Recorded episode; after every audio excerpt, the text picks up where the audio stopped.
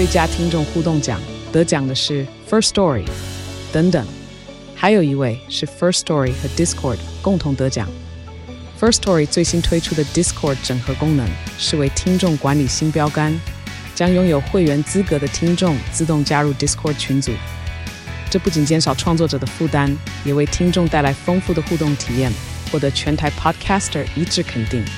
体验这个惊人的功能，立刻点击叙述栏链接，让你与听众互动更上层楼。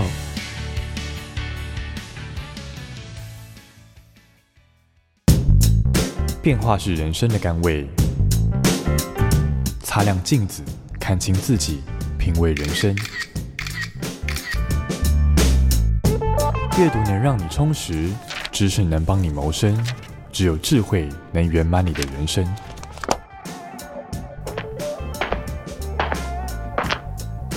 周末炼金术，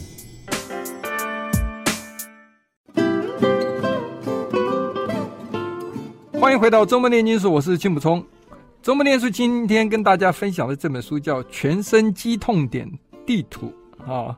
作者是侯忠宝医师，宝医师，宝医师你好，哎，金大哥好，各位观众大家好，哎，今天我们请到你来好好谈谈你写的这本书啊，这个对于我觉得所有喜爱运动啊，尤其稍微比较激烈运动，不管是这个年轻的朋友喜欢激烈运动，嗯，呃，年纪稍长的，那年轻时候爱运动，现在有一些后遗症啊，受伤，像我一样，就应该这个多了解一下这个你全身啊。如果有痛的话，其实痛是一个警讯。你在书里提到，对这一本书其实就是讲一个急性疼痛、慢性疼痛怎么处理这样子。嗯对对，我觉得这个是一个很好的一个这个自我检查的一个书籍啊。对，哎，里面有张地图，其实大家就是把它贴在墙上，自己对照一下，看有哪些肌痛点。其实我觉得蛮有趣的。要不要先跟大家解释一下啊？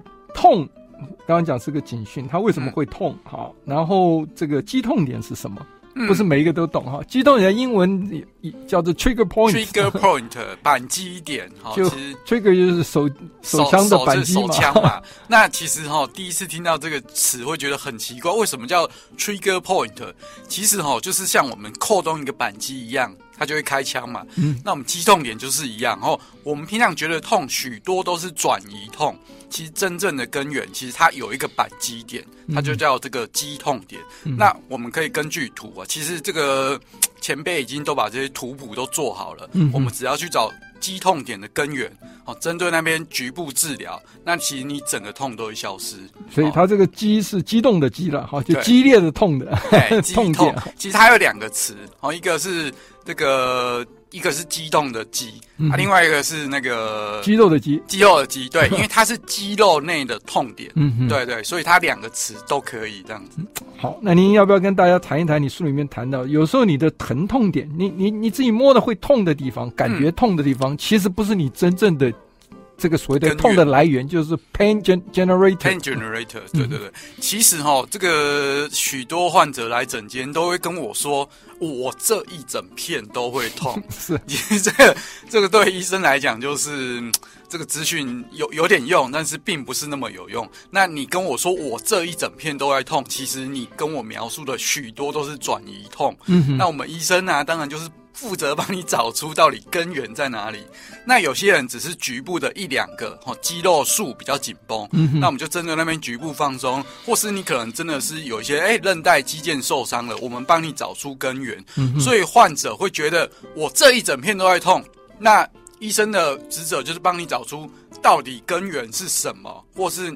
导致你这种哎长期疼痛的原因是什么？像我书中就有提一些，哎，你可能是营养啊、睡眠啊、嗯、扁平足、姿势不良问题，其实书中里面全部都有提这样子。嗯哼，所以。肌痛点里面，你也有分成这个主要的肌痛点嘛？哈、嗯，也有一种卫星肌痛点，就有些人说我痛不止一个地方痛哈，嘿周围好几个痛点，那可能是周围是主要肌痛点引起的这些卫星肌痛点嘛？对，这肌痛点其实就是一个很奇妙的东西，它有点像病毒一样哦。嗯、比如说你这里有一个肌痛点很痛，你没有去处理，其他还会在周边的肌肉培养数个叫卫星肌痛点，其实它叫第二肌痛点，就是由这个主要肌痛点来产生的一些肌肉紧绷。其实为什么很简单啊？你中间有一个主要问题，它肌肉已经缩在一起了，它能量已经不足了。那久了之后，其实周边的肌肉也开始同样不足，就是也跟你讨救兵，所以它就形成第二级肌痛点。那到最后你就变成整片都痛啊，全部都很痛，全部都是肌痛点。那我们治疗其实就可以针对这个各个肌痛点依序治疗，这样效果比较好。嗯、对我自己的亲身体验，就在。这个上一个礼拜内啊，我本身经历到哦，彩色世界变成黑白世界，就是我腰部哦，左腰部在这个腰部的上方哈，就是这个。整个胯骨的上方这边，竖脊肌嘛，哎，我的竖脊肌哦，大概是因为我因为现在不能参加田三项，都是改打高尔夫球哈，挥杆过于这个勤练哈，因为我一练球就打个好几百球啊，在那里不动哈，现在就动到大概所谓竖脊，可是我一直以为我痛的腰腰这边扭伤哈，我也很紧张，恐怕是这个什么。椎间盘突出啊，对对对。然后后来这个去看了医生啊，就是一定要看复健科的医生嘛，嗯、他就告诉我是我的竖脊肌太紧，竖脊紧绷，整个紧绷，所以我的竖脊肌是在我痛的地方上去。一好几个手掌的位置，这个上一个手掌到两个手掌的位置，其实你会很意外哦。我、嗯、你觉得我明明就是什么胯骨中间痛，嗯、或是屁股痛，嗯、结果医生就帮你检查别的地方，因为觉得很生气。有的患者就说很生气啊，我明明就这里痛，你干嘛不帮我看那里啊？你干嘛就去看别的地方？那其实这就是所谓的肌痛点转移痛。嗯、我们会去寻找你这主要根源，所以我们不止检查你受伤的地方，其实周边肌群。可能转移到这个地方的，那我们全部都要检查哦。你这样去治疗才会比较有效。对啊，像金大哥就觉得，哎、欸，好像本来检查到的，本来会痛的地方，好像不是主要根源啊，反而在比较上面的地方。其实这个都是非常非常常见的，很普遍哈。一般的老先生就会跟医生，就像你讲，有一点争执哈，才争执。我我我就痛这里，你干嘛不帮我看这里啊？你那边看别的地方干嘛啊？你这是庸医之类的，其实真的是。对啊，一言难尽啊。是因为我以前也是长期跑步嘛，哈、嗯，所以以前膝盖大概就有点跑者膝了，哈、嗯，跑者膝。所以前一阵子也正好就看附近，就一起顺便问他。我说我膝盖什么？他一摸我，他就说你是上面靠近胯骨这边的肌肉不健康，哈，就是肌束太紧，肌束太紧，成长期运动没有去注重放松，而且拉出一个，后来照 X 光拉出一个小小的骨刺，造成这个困扰嘛。对，骨刺其实就是你那个问题太久了，你没有去处理，肌肉太紧，一直拉它，一直拉它，按那个骨头接受到你这个讯息太久了，它就形成一个像骨刺的东西，就是骨质增生。其实这就是一个警讯啊，跟我说你们的这个肌肉有问题。哦，快去把它放松，这样子。所以，这各位听众朋友啊，这尤其是年轻运动，现在身体如果开始感到疼痛，千万不要轻忽这个疼痛哈。嗯。然后也不要去忍耐疼痛啊。嗯、啊，我记得我有几个呃好友都是运动好友啊，有时候看到他讲痛痛，我说你要不要看医生？哎呀，人生没有一点痛，哪那算什么呢？对。所以千万不要轻忽这个痛，好，应该要找到你的。肌痛点原因是什么？找到根源，然后去解决，嗯、这样哦，其实你你有一种有一点痛也可以练，我知道啊，但是你不痛，你可以跑更快啊，这样不是更好吗？对啊，哈，所以不痛生活其实是很快乐的，这样。那造成肌痛的原因，就是您讲的，就是 肌肉的紧束之外，嗯、还有什么原因？其他啊？嗯、其实为什么会形成肌痛点？哈，其实有许多原因。那普遍来讲，就是我们其实最常见、最常见其实是姿势不良哦。嗯哼，因为我们日常工作都是往前工作，我们做一些办公啊，那许许多人就会形成一些上背部肌痛点，嗯、就肩颈酸痛几乎是这个国民病啊，大概六七成以上的人都说他有肩颈酸痛。其实肩颈主要是因为你的这个姿势不良，或者是坐姿坐太久哦。比如说我们会有一些圆肩驼背啊，是哦驼背现象。然后我们荧幕啊，太低了，然后我们脖子就会往前。低头族，低头族，或是乌龟脖。那甚至有一些证件证券营业员啊，那荧幕掉在上面，变成整天仰头。哦，你不要说你这个。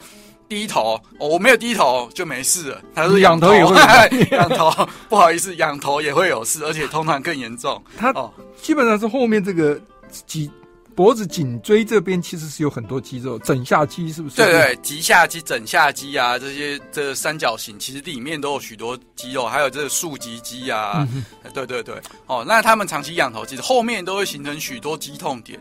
那他们可能去按摩就好一下下，好像没有好很久这样子。那其实就是要改变这个生活习惯了。哈、哦，那许多人久坐啊，其实我们坐太久，我们肚子就自然没力了。哦，比如一般人上班四到六坐着四到六个小时，其实都是很正常啊。肚子其实就自然的，他就不工作了，没力了。屁股一样，不工作就没力了，他就无力。那更不用讲，我们脚缩起来，髂腰肌就紧绷，嗯哼，竖脊肌、腰肌就紧绷。哦，其实这长久之下都会有一些问题。那甚至有些运动不足的人，然后像我们这个从小就生活在水泥地板上，嗯、我们并没有特别用做训练一些足部。像我们小时候长辈啊，可能都在泥土泥土路上走很久、跑很久，他们比较没有这些扁平足问题。哦，像我们现代人，哎，足部运动不足就会有扁平足问题。没有，所以这些都会加起来，足弓太。足弓不够嘛？哈，足弓就会高度不够，嗯，那表示你的地基比较不稳。其实你只要地基不稳，你的全身都容易有问题。好像我之前有出过一本书，就是主要是介绍足部地基不稳产生一些问题。嗯，你可能腰痛、肩膀痛，其实都跟你足部有关系。对。刚才讲的这个颈椎这边肌肉，如果呃太紧松、太紧绷的话，也会造成你的头痛对，这个叫这个肩颈痛哈，转移痛都会。所以有时候你的头痛是来自于你这边，这个也是现代文明病。对，其实。其其实说真的，我我觉得七八成的头痛都是颈椎问题。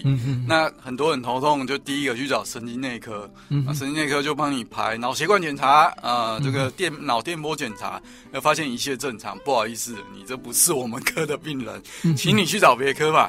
那患者就不知道找哪一科啊，就开始逛啊。有些人骨科、神经外科都逛啊，或是有身心科都逛过了。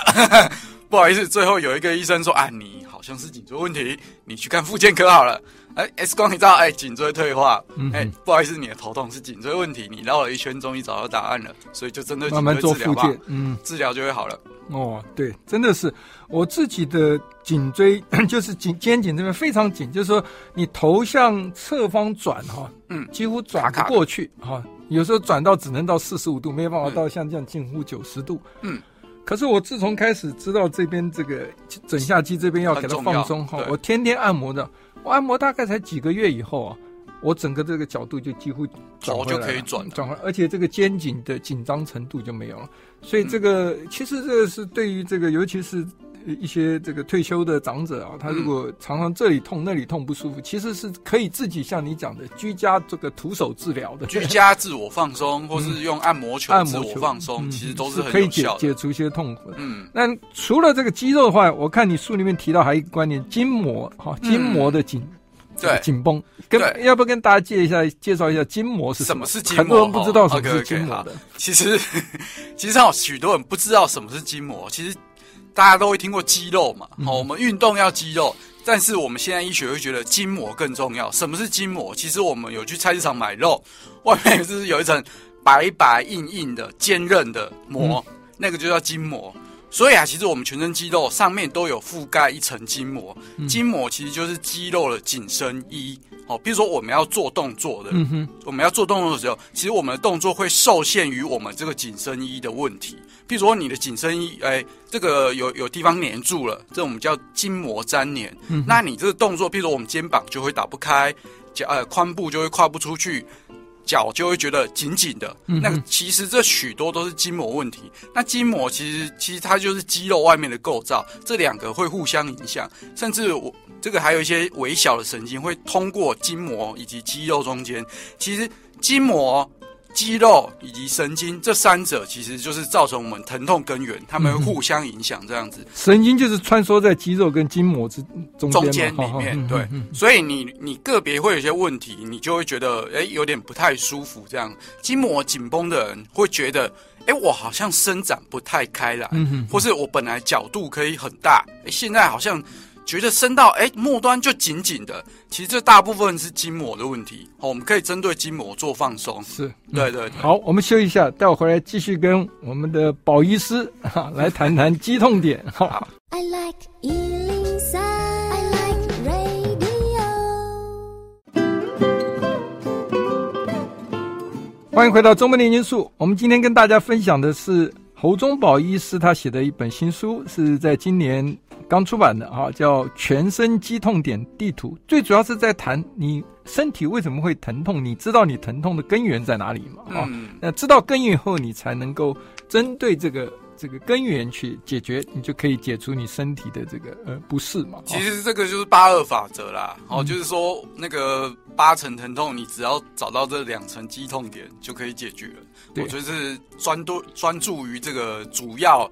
主要敌人，你把它歼灭它，其实这个疼痛就解决了。对，我们刚刚前面广告之前有谈到，就是除了肌肉的紧绷，还有一个筋膜的这个不健康嘛。筋膜紧绷，筋膜很多人都不知道，不过您刚刚解释，其实您书里面有提一个好例子，就是你吃鸡的时候，你把鸡皮常常一扯开的时候，下面一层白白的这个白白的膜，其实它比肌肉我们觉得更重要。嗯哼，对，因为其实我们许多动作都是筋膜互相去协调。哦，它其实就是肌肉外面的紧身衣，你的衣服有问题。他就把你拉住啦，啊，你这肌肉怎么动作？嗯、所以筋膜粘连其实这个非常非常重要。我我看你举例，就是我们吃的鸡肉，这个鸡肉是 chicken 那个鸡肉，你吃的拉开一看，它下面有一层那个白白的，那个就是鸡的筋膜，对不对？对，因为因为我们比较这个常吃鸡肉啦，我们不会去做一些解剖嘛，我们就吃鸡肉，其实就这个妈妈就说，哎，撕开，哎，有一层白白的膜，哎，其实很坚硬，嗯、很很坚韧这样子，嗯。那个就是我们跟人体筋膜。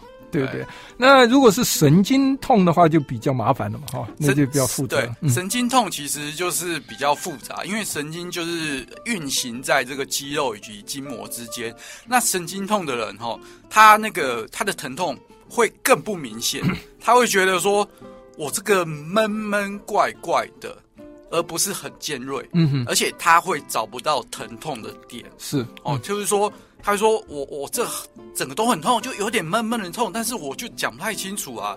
甚至我们医生在寻找肌痛点的时候，也会有点找不太到，因为它主要是这个神经问题。嗯，所以我们寻找肌痛点，其实我们我们其实心里就有个底啊。对你们来讲是个考验啊。哎、这个 反正我在整间哈遇到这个神经问题，我就头上先。”啊，先深吸一口气，这个困难了。哎，那其实神经问题许多还是跟我们这个长期的姿势不良是哦，或者是你肌痛点太久太多了，嗯，或是你真的是筋膜太紧绷了，导致你这个神经被卡住了、掐住了，嗯，哦，导致的这神经疼痛。那我们心里就有这个有一个底啊，这个就是。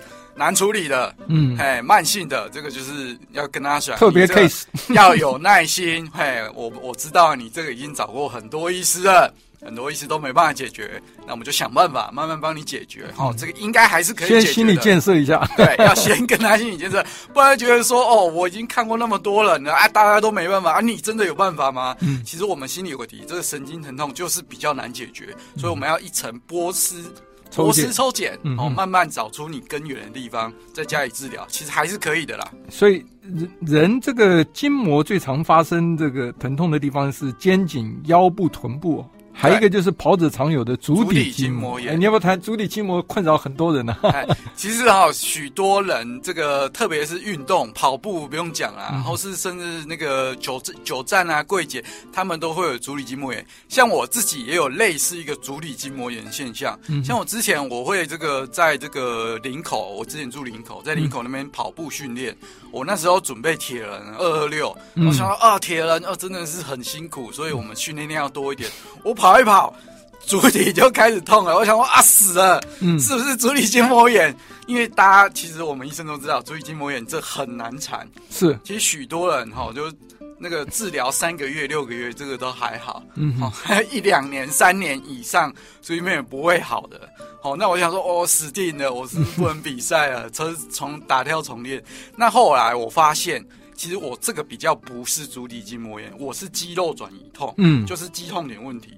我是跑一跑，我可能有一些垫脚尖的现象。哦，OK，哦，跑一跑会垫脚尖，或者是前足跑法。哦，导致我的这个小腿长期太紧绷，就是你的比目鱼肌这边受伤吗？欸、对，对对，就是比目鱼肌，就是我有一点垫脚尖，像垫脚尖跑步，我的比目鱼肌就长期太紧绷了，里面有太多肌痛点。嗯嗯，那肌痛点这个转移痛就跑到我们的足底筋膜，哦，那我就会觉得我好像足底筋膜发炎这样子，但是。幸好我是转移痛，我不是足底筋膜炎，否则你就不能参加，否则我就不用比了。幸好我只是肌肉转移痛，所以我就把我的小腿彻底放松，其实也是花了蛮多时间的。我、嗯嗯嗯、把它放松，其实这个足底筋这个足底痛的现象就改善了。哦，所以但是其实呃，这个有许多人是真的足底筋膜炎，他们就真的很难治疗了。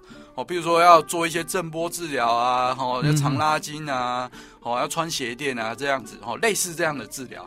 是，那 跟大家谈一谈，就是说，呃呃，对啊，我补充一下，我们这个宝医师是运动健将啊，哦，嗯、参加这个前三项二二六哦，金大哥也是，这个、我们是好汉不提当年勇啊，你是你是今日之星啊，我们是昨日啊，努力中。那跟大家谈一下，一下简单，因为很多你不要看，因为我长期运动，在尤其在我们的时候，大家都没有一些这种所谓的运动伤害的知识啊，包括扭伤怎么处理啦，或者是哦，那跟大家谈谈冰敷跟热敷，一般人都搞不清楚什么时候该热敷，什么时候该冰敷。你书里有一段，就以时间来、嗯、第第一个是用时间来看嘛，好，您谈一谈。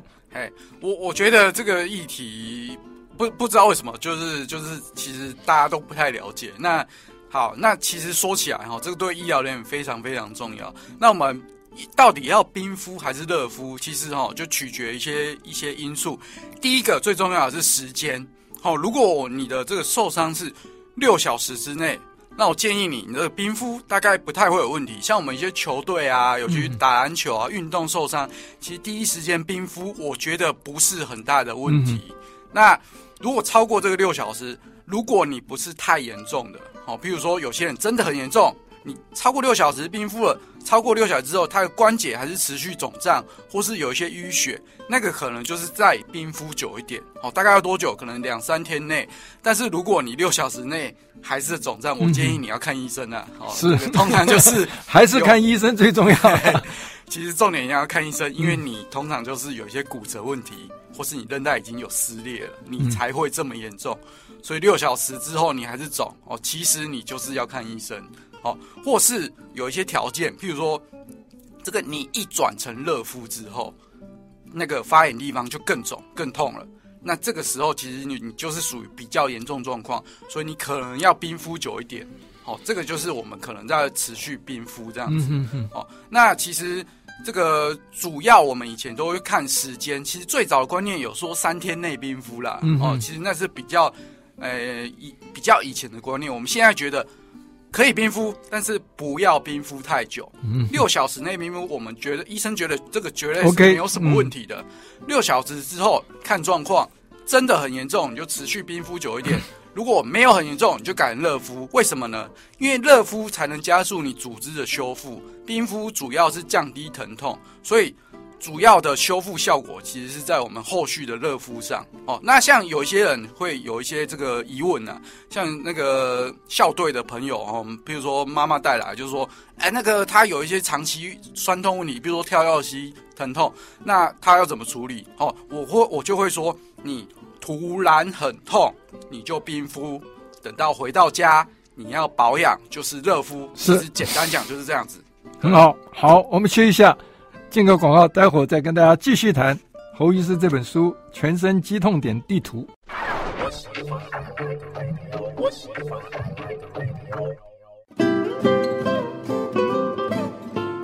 欢迎回到周末炼金术。我们今天谈的是侯医师的《全身肌痛点地图》这本新书啊。这个说到痛啊，这个头颈肩背胸手腰啊，腹臀腿膝足，哈、啊，全身痛点真是不少哈啊，啊。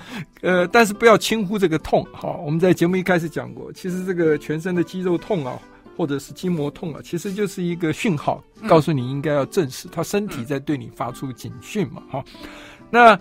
呃，侯医师，您是西医，我们知道，但是中医常讲这个，他们按摩痛的时候，他讲气节，您要不要跟大家解释，在中医的气节跟西医在看的话，疼肌痛点有什么差别？其实哈，这个许多民众会觉得中医跟西医真的差很多啦。其实哈，如果真的了解，会觉得其实我们都是在讲同一个东西，我们都是在讲一个人体的一个现象。那其实哈。为那个我们许多去按摩或是中医的时候会跟你说，哎，你这里有点凸起来，有点痛的地方，我们叫气结，我们把它推开就好。那西医有没有这个东西？有，其实它就是我书中里面提到的潜伏肌痛点。嗯哼哼。那为什么会让潜伏？另外一个就是要主动嘛，好，主动的意思就是说你放着不动，它就会主动的疼痛。我比如说我现在坐着，我就自己觉得肩颈疼痛，这个就叫主动肌痛点。那我们哈，这个在主动肌痛点周边，通常都会有一些潜伏肌痛点，嗯、就是它还没有变成主动，它还没有主动放出讯号，就是它的这个症状还没有那么严重。那我们就是，其实这个潜伏肌用点，就是我们也可以用手去摸。会摸到一个硬结，嗯哼，好，但是你这个潜伏肌用，你用手去压，它会有点痛，但是没有像主动肌用点那么痛，哦，这是所谓的气结。那我们平常有些气结啊，其实大家说，哎，这个把它推开，O 不 OK？其实这是 OK 的，这就像有点保养。其实因为潜伏肌用点就是在你身体比较虚弱的时候，比如说我们感冒的时候，我们就觉得头部后面紧紧的嘛。好，就是我们觉得风池穴，我们中医就讲风池穴。好，那西医就是枕下肌，你就会觉得那边哎紧紧紧紧酸酸的，我们就会想把它推开。其实啊，这个现象就跟在跟我们讲说，我们平常健康的时候，我们就有一些姿势不良，我们的风池穴、枕下肌就有一些这个潜伏肌痛点，就是气结。那我们在我们比较健康的时候把它推开，那我们等到哎真的感冒的时候，我们这个肌痛点的疼痛程度就不会变那么严重。嗯、所以这个中西医在我们来讲，其实就是都在同一套道理啊。是很有意思的，就是我在书里面看到，就是这个西医有一种。干针治疗法哈，跟针灸哈，我看到两者差别。你提到一个是要抽动嘛哈，对，一个就是插在那里就不动。针灸是插那里不动对，可是目的都是在刺激它，要它有局部的抽痛嘛哈。对对，抽动啊，不是抽痛哈，让它抽动以后，意思就是放松肌肉嘛。对对对，好像我们这个其实我们都会用一些针的治疗，我们跟中医一样，但是我们的原理有点不太一样哈。中医就会哎插一个放在那里，叫你去等十五分钟。嗯，然后我帮你拔起来，好，那这个是中医的做法。一般我们西医，我们插针，我们不会留针，而是我们会寻找肌肉里面比较疼痛的因素，我们想办法刺到那个因素，刺激它。对对，为为什么要这么做呢？因为肌痛点有一个特色，就是你有戳到它，它就马上消失了。所以我们会极力的要去寻找你的肌痛点，然后戳到它，然后你就会觉得肌肉突然跳一下，嗯，抽一下。然后就好了，很神奇，嗯哦、很神奇哦。对对，像我以前这个小腿超级酸，我自己用针灸去找我的肌痛点，就戳到它就跳起来就好了，嗯、真的是非常非常神奇。所以 就是这在民众看起来，我们都是用同样的针，但是我们的这个想法跟技术有一点不太一样哦。西像我们西医主要是寻找你的肌肉内的肌痛点，我们想办法要戳到它。因为我们知道戳到它，你就是彻底放松了。那中医主要是诶、欸、留针，那用一些气的流动的这个概念、嗯、哦，让你这个修复这样子。好，那我们谈一谈这个疼痛有分急性疼痛跟慢性疼痛嘛？哈、嗯哦，那慢性疼痛其实。一般都忽略了哈，对，大家就我像讲，我们那个哎呀，身身上哪里有？哪人就说，哎，你这个就是练不够啦，你这个练不够才会痛，练习不够才会痛，哎，你这个就是练不够。海西郎啊，我差点就丧命在练不够上面。当年，当年这个呃，这个呃，在送急诊之前。这个装支架之前，嗯，一五天还在参加铁人三项，都是被同伴笑练不够。同伴就说：“啊，你这练不够才会喘呐、啊，才会痛呐。”哎，其实这个就这个很有趣、呃。我看您书上讲，这种所谓的慢性疼痛就是 chronic pain，就是长期的痛嘛，对，超过三个月，它其实会。造成大脑受损，造成一个印痕，你要不要解释一下？印章的印，印章的伤痕的痕，嗯、对，您解释一下。那其实哈，大家我我们复健科会觉得哈，急性疼痛跟慢性疼痛其实是两回事哦。嗯、哦，他们都是痛，可是两回事。慢性疼痛就是超过三个月，那超过三个月，其实不是只有你 那个受伤地方会出了问题，其实我们神整个神经都会出了问题，甚至是大脑出了问题。嗯、为什么呢？哈，因为我们超过三个月以上疼痛，其实它这个。讯号会一直传到大脑，那大脑局部的地方哈，其实就会产生诶、欸，产生一个过度刺激。那过度刺激之后，就算即使你去把受伤地方修好了，大脑还是觉得你那个地方还是有一些问题，他留下记忆了，还留下记忆，他觉得你这边应该要痛哦，因为你已经痛那么久了，它就形成一个印子，我们就称为印印痕，对，它英文叫 imprint。哦，它就形成一个受伤的地方。所以其实你慢性疼痛你不去处理，其实你大脑会受伤。所以我们有时候哈，就是针对一些慢性退化关节炎，我们即使治疗之后，哎，我们看起来好像比较好了，可是病人就会说，可是我还是痛啊。痛哦其实这就是大脑的记忆错乱，大脑记忆错乱了。跟你说，我我这边还是有点问题，你再去看看他吧。但其实你已经把它治疗好了，那更不用逛有些开刀的哦，痛了一两年就去开刀，开刀完还是痛啊？那为什么？因为你你大脑内的这个程式已经有问题了，已经产生一个印痕，已经受伤了。那我们可能要做一些 reset 的动作。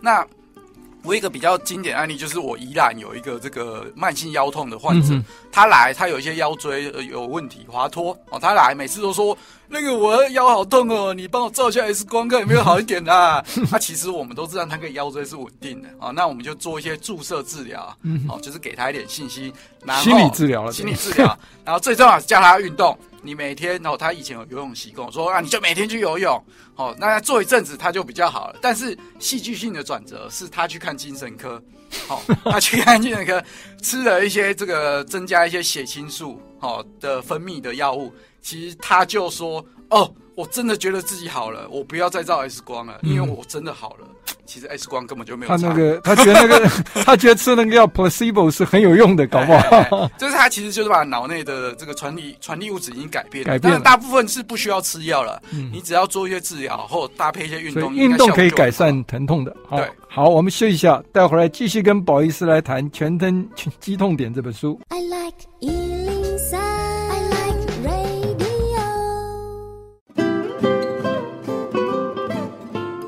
欢迎回到周末炼金术。我们今天谈全身，我们这些人的身上啊，这个有很多感到疼痛的啊，尤其是这个长期的慢性的疼痛哈。那这个慢性疼痛怎么造成的呢？刚才我们宝医师已经有谈过哈。那再谈一谈这个疼痛的产生，有时候是因为肌肉的这个代偿跟这个关节。角度去代偿，你要不要跟大家谈谈这是什么？代偿哈，那其实大家听到第一个会觉得赔偿的偿，对，代替的代，什什什么叫代偿哈？代替了他也赔偿的赔偿，赔偿的偿这样子。啊，其实啊，这个这个，我我举个比例，好，就是说我们都在同一间公司上班，好，那同事请假了怎么办？他的事谁要做？那就我要做啊。那是不是我这个他长期请假，那他都一直休息，那我是不是就？工作增加了，工作过度，我就过劳，我就累坏了，所以就全身，大家整个公司一起坏掉，嗯、全身一起坏掉。那我们因为一些姿势不良哈，我们就会有一些肌肉属于比较虚弱，哦，他就是常常请假，他都不出来工作，所以旁边的肌肉就要代替他工作。久了之后，这些肌肉就过劳了。好、嗯，那我我举一个比较常见例子哈，比如说我们这个，比如说我们。我我们看以前王建民嘛，嗯，哦，他是不是这个脚踝哦，脚踝有有一个受伤？那我们脚踝受伤之后，他之后肩膀出了问题，你不会觉得很奇怪？这明明就这么远的地方，怎么怎么会有问题？其实哦，因为他脚踝已经变得这个有扭伤之后，比较弱了哈，对，比较弱，他甚至有骨折，他变得比较不稳定，所以他这个不稳定的现象哈，他的肌肉就某些肌肉就要特别紧绷，帮助这个关节稳定。嗯，那从脚啊传递到这个这个腰部骨盆，再传递到这个肩膀，那肩膀他的肩膀就会变成有些肌肉太紧绷，那他又要投球，他们球速那么快。嗯久而久之就变成使用过度，所以它的肩关节唇就磨损了。所以换句话说，也就是它的这个肩部的肌肉跟关节，为了要补偿它脚变弱之后，对，就格外比以前用的用用更更多的力量，对，变成过劳了。那他们已经极限了吧？你极限再极限，当然过不久就坏掉了。对，那我们一般人哈，这这种其实非常出现在运动员这种哦，就是你极限再极限，他们就会坏掉了。哦，这是所谓的这个肌肉代偿或是关节。角度代偿一些问题，那我们现在比较常见的是说，这坐太久哈，就是说久坐腹肌啊无力，那腹肌无力，你想说谁要去代偿它？嗯、跟你讲是腰，对，所以大家就是开始腰痛，腰痛的最多，哎，大家都开始腰痛，因为 坐太久了嘛，因为你你肚子没用力嘛，嗯、那你对面的比较衰的，就是要多用力，嗯、你的腰就会太紧，所以要练核心肌群嘛，所以你肚子平常都在睡觉，所以你要练核心，嗯，练对核心，对不对？哈？哎、然后。刚刚讲到这个肌肉代偿，您书里有一个我第一次看到很有趣的观念，就是说，其实最最顶尖拔尖的这个运动员哦，他们是很懂得怎么样肌肉利用他的肌肉代偿哦，对对对，让他的这个各个部位发挥到极限哈。对，因为哈这个运顶尖的运动选手，其实他们就你你也知道嘛，我们就是一个人，就是一个人嘛，都是两只手两只脚，凭什么他们运动表现比较好？其实啊，他们就是可以充分的运用身体的一些代偿，哦，就是说他们一。多，我们同样是做一个动作，比如说我们去游泳，或者我们骑脚踏车，他们可以多用多征召一些周边的肌群，嗯，一起来用力，所以他们输出的功率会更高，他们投出的球数会更多，哦，所以他们其实是代偿之王，嗯，他们就是。呃，很会征招，很会征招周边肌肉，嗯，一起来用力，善于利用。哦、对，但是久了其实就是会有一些问题，这样是是是。所以运动生命有时候就比较短。对对对，特别是越极限的运动生命可能就越短。对，跟大家谈一谈扁平足吧。扁平足的问题其实不单是脚的问题，嗯、对不对？还有带来很多跟姿势不良有关的。对我，我觉得扁平足这个真的是很重要，因为它其实占了我们人口之。二至三成这么多，嗯、所以我们其实十个里面就有两到三个是扁平足。但是重点是大家不知道自己有扁平足，特别是男生，男生哦，大概二三十岁哦，那我我都看到他们有一些，诶，譬如说哪里酸痛问题，我就说，哎，那你有扁平足吗？他们说，哦，没有，我没有扁平足啊。那我当我当过兵啊，我没有扁平足。那这样，我请你鞋子袜子脱下来。然后踩地板，哎，这就扁平足啊！他、啊、明明就很严重，哎，因为好当兵，你没有特别去讲，他其实是不会帮你验，也不会验的那么仔细，对，他没有那么仔细啊，所以很多人其实就是有所谓的扁平足。那你不要小看扁平足、哦我，我也有一点扁平足，我也当过兵。对啊，其实哈，很多这个很多扁平足都当过兵哈，这个没有什么好意外的哈，所以男生不要太太伤心。好，其实扁平足还是很多都是要当兵的，扁平足稍微。不幸的就是运动的这个所谓的极限比较一般低一点点的，但是我觉得还是可以这个运动。我记得小时候看这个我们的长跑健将蒲仲强，好，那时候不是全哦全台湾风行了哈，我不知道你年轻还知不知道他了。他那时候这个真的是轰动全台啊，他把慢跑运动带进台湾的哈。可是他后来他念哈佛大学，所以他很有名的。那这个后来就。就消失了，他运动生命就是也是因为他是扁平足哦，所以他有一个极限，对，极限就是会比呃比正常足弓低一点。是，那其实扁平足会造成许多问题啊，因为足弓是我们的地基，你想想看啊，你的地基不稳，哈，你是不是有可能哎这个这个小腿就会这个这。这个叫代偿哦，用力过多哦，而有些人的跑者膝膝盖痛，跑一跑膝盖痛，其实跟扁平足有关。那有一些哦，甚至髋关节痛，或是有一些腰部痛、骨盆前倾，他会觉得我怎么站都骨盆前倾啊。那其实很多是扁平足。那甚至有些高低肩，或是容易驼背哦。那有些妈妈带小朋友来哦，就是说这个小朋友姿势很差，永远都挺不起来。那我我是看脚哦，很奇怪哦，嗯、哼我今天脚这个鞋子袜子脱下来，其实一看就严重扁平足，都是带来的副作用。对，扁平足带来的一些这个姿势的代偿，其实这个许多患者都不知道扁平足其实对我们这个人体影响很大。嗯，它的治疗呢，简单一分钟，我们最后麻烦您谈一下，稍微介绍。好，好。它的治疗的话，哈，其实，诶、欸，如果你是已经成人了，足弓其实不太会变化，你可以穿矫正鞋垫，哦，这是一个第一个方法。第二个方法，哈，你可以。你真的要训练，你就做跳绳的运动，嗯、哼或者小朋友就要去跳绳，或者成年人做一些跳绳，嗯、或者第三个哈，你可以假日找一个比较这个安全的地方，比如说 PU 跑道哈，这个一个小时，哦，赤足不要穿鞋子，在上面跑跑跳跳，训练你足弓肌肉，嗯、跑一跑，其实这个足弓肌肉还是有这个呃训练的地方，哦，所以你就会有足弓出现了。嗯，最重要就是加强你的足弓。对啊，多训练。今天非常谢谢我们宝医师来，我相信给大家带来很多有用的知谢谢。好、啊，谢谢金大哥。I like